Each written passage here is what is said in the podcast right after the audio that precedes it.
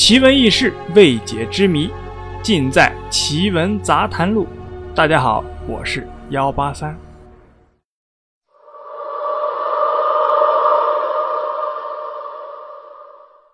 在日常生活中啊，大家一定听过头七。很多人呢，也只是知道头七是一种殡葬的习俗。那头七到底是怎么回事呢？今天啊，我们就来了解一下。习惯上认为啊，头七指的是人去世后的第七日。一般都认为呢，死者魂魄会在头七这一天啊回家。家人啊，应该在魂魄回来前，给死者的魂魄预备一顿饭。之后呢，必须要回避。最好的方法就是睡觉。睡不着呢，也应该要躲入被窝。如果让死者的魂魄看见家人啊，会令他记挂，这样呢，会影响死者投胎转世，再世为人。也有的地方认为啊，到了头七这天呢，死者的魂魄子时回到家里，家人呢应该在家中啊烧一个梯子形状的东西，这样呢就可以让魂魄啊顺着这趟天梯爬到天堂。接下来啊，我们就讲一个关于头七的灵异故事。话说啊。一个年轻的妇女啊，去山里打柴，意外啊摔下悬崖死掉了。按照风俗啊，只在家里留五天就要下葬。孝子呢，只有他那五岁的小儿子。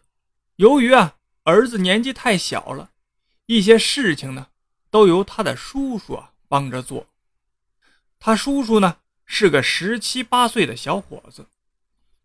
在下葬的当天晚上啊，按照孝子要送饭去墓地给死者吃。这个妇女的灵魂呢，只知道自己的肉体和灵魂分离了，却不肯承认啊自己真的死了。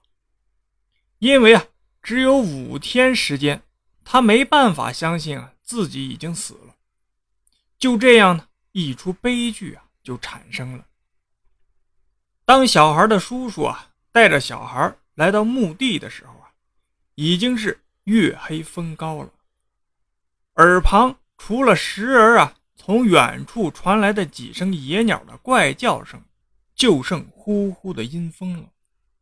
按照习惯呢，小孩的叔叔啊帮小孩给他的母亲啊送好饭，烧完纸，让小孩磕了头啊之后。就要离开这墓地，他想也没想啊，就把小侄子从地上抱起来，正好呢，小侄子趴在自己的胸前，面向自己身后。就在这刹那，小侄子突然大叫：“妈妈，妈妈！”这叔叔啊，当即被小侄子的叫声给吓到个半死。小侄子继续叫。叔叔，你看，妈妈正在吃我们送的饭呢。这叔叔啊，是越听越怕，但意识呢还算清醒。他把小侄子往胸前一拉，用衣服啊遮住他的头，猛地就往前奔去。就这样跑了十分钟之后，就到家了。他这才想起啊怀里的小侄子。他把衣服啊掀开，打算把小侄子放下来的时候，意外的发现。自己抱着的，竟然是刚才送饭用的那个破篮子。小侄子不见了，那个破篮子，他记得明明是扔在坟头的呀，怎么会自己把篮子抱回来了呢？想到这儿啊，他还是不信这是事实。当坐在院子里的老人们啊，看到只有他一个人匆忙跑回来，并且。怀里抱着破篮子的时候，意识到问题的严重性了。孩子的父亲啊，泪水夺眶而出，就差哭出声了，上前啊，狠狠地揍了他的弟弟两拳，接着头也不回的向妻子的墓地奔去，身后啊跟随了十几个家人，大家一同啊前往找小孩。结果啊整整的一夜，人们除了能听到时而从远处传来的凄惨的野鸟叫声之外，剩下的就是呼呼的阴风。至于小孩，连个影子都不见了。绝望的父亲失去了妻子和儿子，把所有的仇恨呢，都算到了他倒霉的弟弟的头上。一怒之下杀了弟弟，然后自杀了。从那以后啊，当人们议论这件事情的时候，都为这一家人的悲剧惋惜。而一些老人呢，会郑重地说出一个惊天的秘密。孝子啊，送完饭一定要面朝前走回来，绝不能向后看。不论听到什么或感觉到什么，都不能回头，因为一旦转过头，必定会看到死者的灵魂在吃饭。而死者的灵魂看到这饭是自己晚辈送来的，就会认为啊自己还没有死，就会把晚辈带过去一起吃，然后带走。此刻呢，这个故事的原因也就出来了。妇女啊尚在头七，魂魄本来不承认自己死亡了，恰巧呢又看到儿子给自己送饭，就认为啊自己肯定还活着，所以啊就把儿子带走了。至于带到哪里去了，估计呢只有妇女自己知道。而故事中那个破篮子。也就是送饭的工具，本来呢应该扔在坟头的，可到了叔叔的怀里，并带回了家，是因为那个妇女啊，从叔叔的怀抱接儿子的时候，把篮子塞给了叔叔，只为了骗过他。故事呢就讲完了，我们再来了解一下头七应该注意的几个事项。第一啊。头七回魂夜是逝者故去后啊第一次返阳，看望自己的六亲眷属。